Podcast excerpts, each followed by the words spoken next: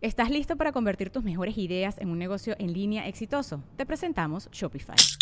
Tal vez no lo sabías, pero nuestro podcast More Than Mamis es un negocio y lo empezamos por supuesto para desahogarnos y hablar sobre la maternidad, no para convertirnos en expertas de ventas y del e-commerce. Así que sí, necesitábamos ayuda para vender nuestro merch y poner en marcha nuestra tienda. ¿Y cómo suena con Shopify?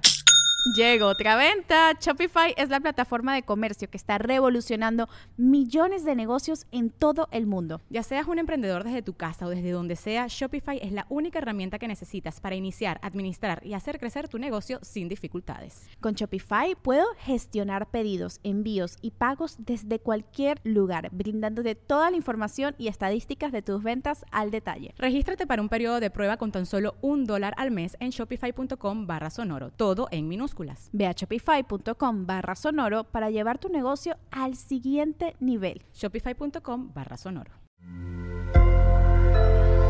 Sonoro.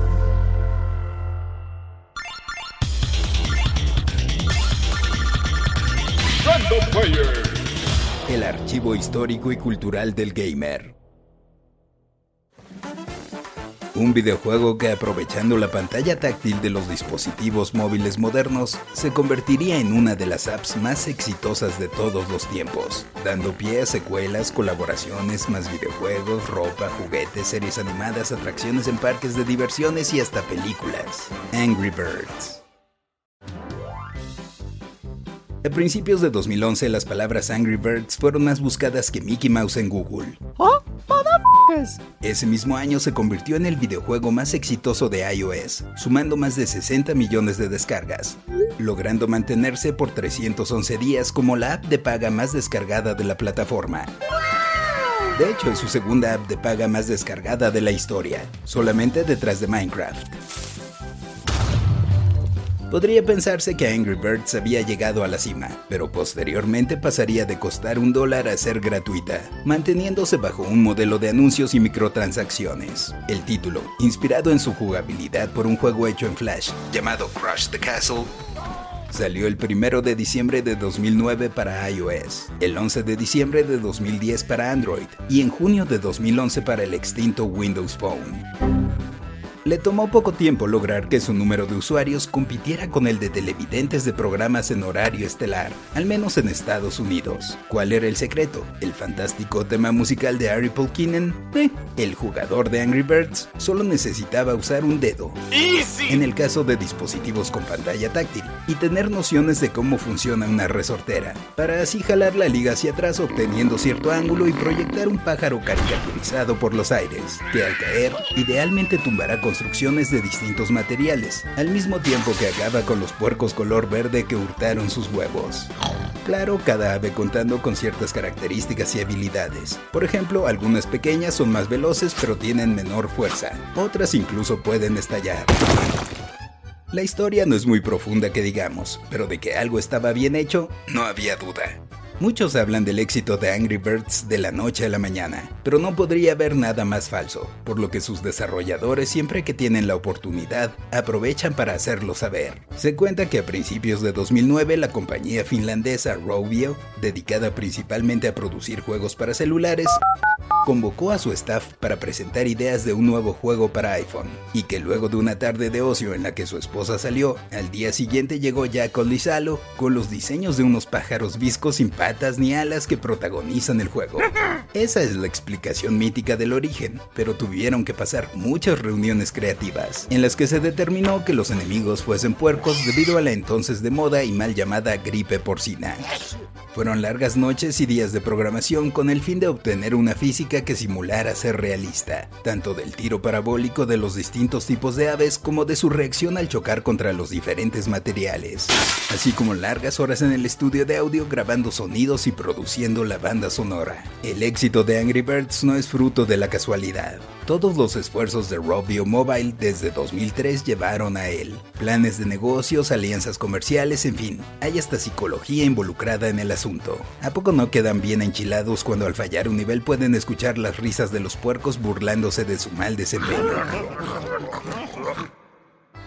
¿A poco creen que la cantidad de aves que necesitan para tumbar cierta estructura es cosa del azar? No. Angry Birds es un grandioso ejemplo de hacer creer que es fácil. Sí, cualquiera puede jugarlo incluso sin instrucción previa. Pero ¿cuántos han sacado tres estrellas de calificación en cada uno de sus niveles con un número moderado de intentos? A eso me refiero. Y es por eso que Angry Birds ha llegado a cuanta plataforma puedas imaginar, editándose desde entonces varias versiones basadas en el primer juego, como Angry Birds Seasons que tenía escenarios de Pascua, Halloween, Navidad y más, dependiendo de la temporada del año. Angry Birds Rio, incorporando los personajes de las películas animadas Rio y Rio 2. Angry Birds Friends. que inició como juego de Facebook en el que se podía competir contra amigos. Angry Birds Space, donde influía la gravedad de los planetas en la trayectoria de los lanzamientos. Angry Birds Stella, con personajes femeninos. Y Angry Birds Star Wars 1 y 2, con pájaros vestidos como personajes de las películas de la Guerra de las Galaxias. Robio también ha explorado otros géneros con sus populares personajes, como en los casos de Angry Birds Go, que era un juego de carreras de cards. Angry Birds Epic, que era un RPG, Angry Birds Transformers de disparos en avance horizontal, Angry Birds Pop y Angry Birds Fight, que eran en el estilo de Candy Crush, y hasta Bad Piggies, donde los protagonistas eran los cerditos, debiendo construir carros para atravesar los escenarios. En fin, varios de los juegos que he mencionado ya no están disponibles en las tiendas de aplicaciones, porque desde 2015 la compañía decidió concentrar sus esfuerzos en nuevas entregas, en lugar de seguir actualizando todo lo que ya había, y lanzaron la primer secuela tal cual, Angry Birds 2, con nuevos tipos de aves y escenarios con múltiples niveles. Ya desde 2014 se había anunciado un convenio con Sony Pictures para llevar a la gran pantalla el videojuego.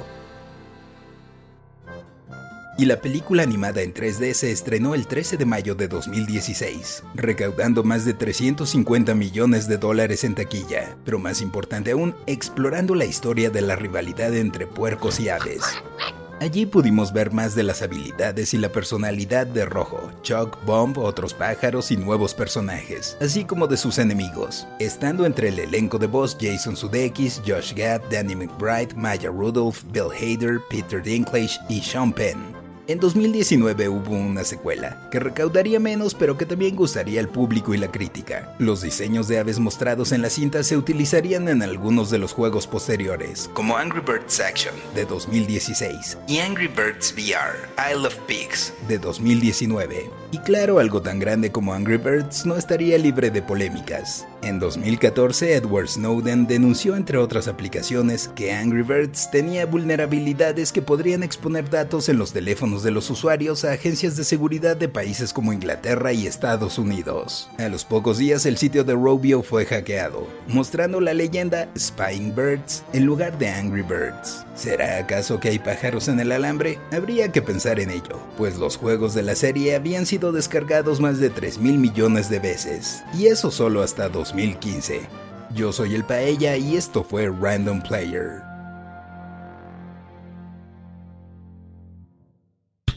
Random Player es un podcast original de Sonoro, disponible en cualquier plataforma donde escuches tus podcasts. Suscríbete en Spotify y comparte este episodio con tus amigos. Yo soy el Paella y esto fue Random Player. Random Player.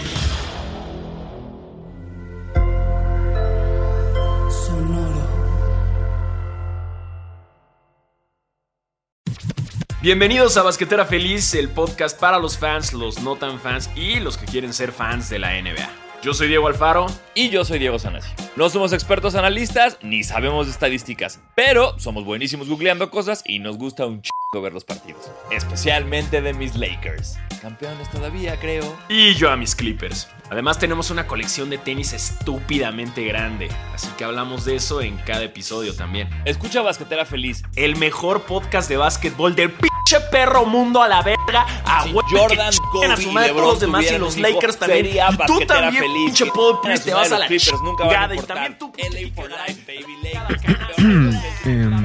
Busca Basquetera Feliz en Spotify.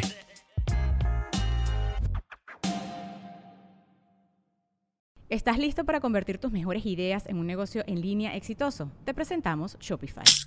Tal vez no lo sabías, pero nuestro podcast More Than Mamis es un negocio y lo empezamos por supuesto para desahogarnos y hablar sobre la maternidad, no para convertirnos en expertas de ventas y del e-commerce. Así que sí, necesitábamos ayuda para vender nuestro merch y poner en marcha nuestra tienda. ¿Y cómo suena con Shopify?